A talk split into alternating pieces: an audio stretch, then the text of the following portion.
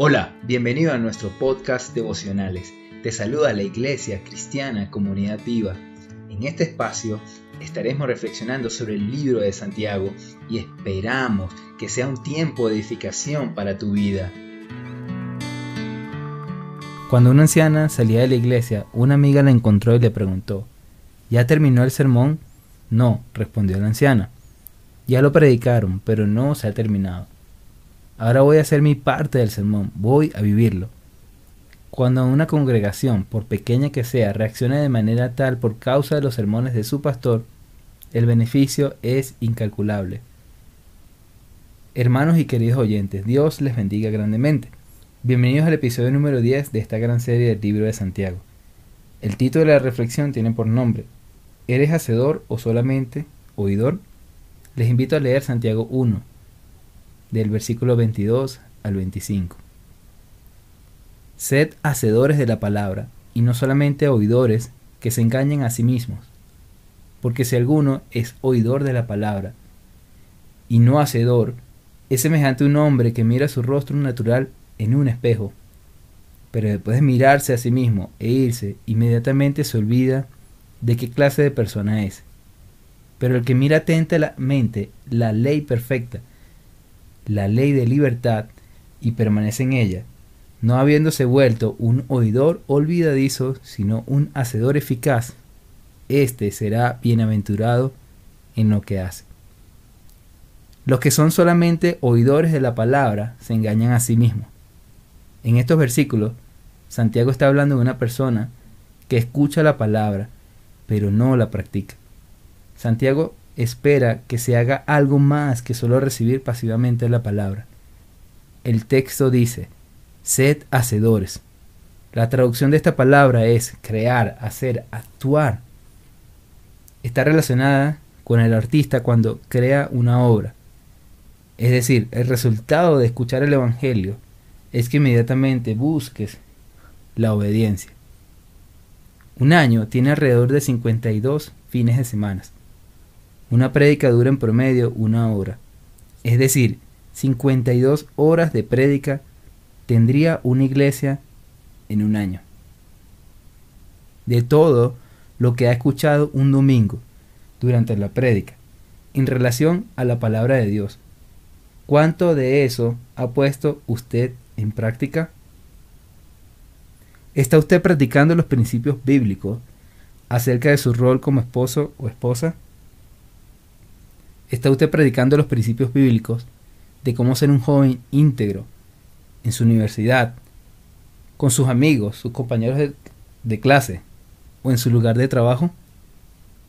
Si no es así, la Biblia dice que usted se engaña a sí mismo.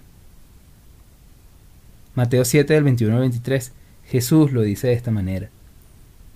No todo el que me dice Señor, Señor, entrará en el reino de los cielos sino solo el que hace la voluntad de mi Padre que está en el cielo.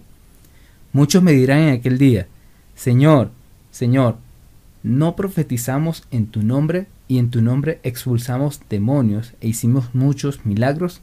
Entonces le diré claramente, jamás los conocí, aléjense de mí, hacedores de maldad. Una vez alguien dijo lo siguiente, las palabras que dices ahora solo quedarán marcadas con tus acciones. Es importante decir, pero más importante hacer. Como lo dijo John Owen, ninguna persona predica bien un sermón a los demás si primero no se lo predica a su propio corazón. Si practicas la verdad, evitas olvidarte de cuál es tu identidad como cristiano. Santiago 1 del 23 al 24.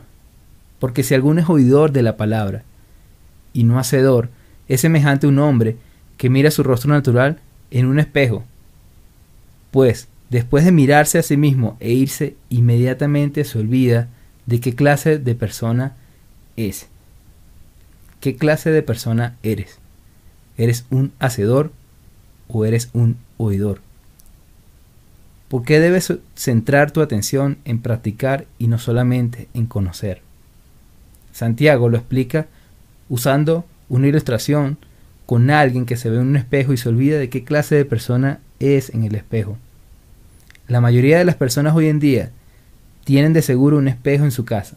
Sin embargo, para el tiempo en que Santiago escribió esta carta, los espejos eran de bronce corintio en su mayoría. No todo el mundo tenía espejos en esa época. Los que tenían suficiente recursos para comprar espejos lo utilizaban cuando se arreglaba el cabello. Pero ningún espejo de esa época producía una imagen exacta como las que se logran hoy en día. Es decir, Santiago se refiere a mucha gente que no tenía espejo y rara vez veía, se veía en uno, lo que hacía más natural que se olvidara de su apariencia. En este caso, la relación es la facilidad con la que se olvida la palabra de Dios. Si no te esmeras en ponerla en práctica, en ser diligentes en la obediencia, tarde o temprano olvidarás la palabra de Dios. Muchos cristianos enfocan todas sus energías en adquirir más y más conocimiento, sin esforzarse en aplicarlos a sus vidas. ¿Por qué sucede esto?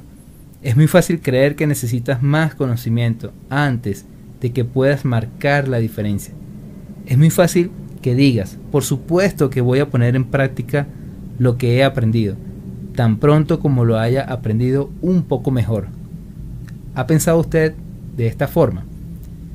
Un ejemplo es cuando personas en las iglesias piensan que para compartir el Evangelio necesitan hacer curso de evangelismo, o al extremo, ser teólogos. Pero la verdad es que usted puede compartir lo que Dios ha hecho en su vida. Pensar de esta forma, según Santiago, es como tener un espejo y no usarlo correctamente.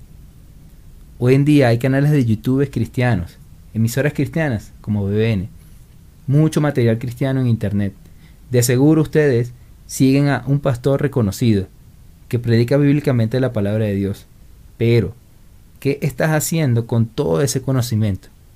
Lo cierto es que la palabra de Dios te hace libre y Dios bendice la obediencia. Santiago 1.25. Pero quien se fija atentamente en la ley perfecta que da libertad y persevera en ella, no olvidando lo que ha oído, sino haciéndolo, recibirá bendición al practicarla. El versículo 22 dice solamente la palabra, pero en el versículo 25 dice ley perfecta, que da libertad. Santiago redefine el espejo como la perfecta ley que da libertad, la palabra de Dios. Un espejo refleja solamente el rostro que tiene enfrente, pero la palabra de Dios muestra lo que es la naturaleza humana y cuál es el modelo a seguir. Aquí se ve reflejado el segundo tipo de persona. Ellos no solo miran a la ley y no se olvidan, sino que perseveran en lo que han visto. Quizás te estás perdiendo de la bendición que trae en obedecer la palabra de Dios y perseverar en ella por no ser obediente. Jesús lo dijo de las siguientes palabras. Dichosos más bien, contestó Jesús, los que oyen la palabra de Dios y la obedecen.